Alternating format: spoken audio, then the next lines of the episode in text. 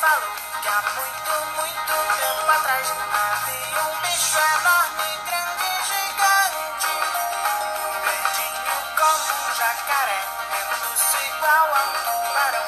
que tava forte, feito um alto.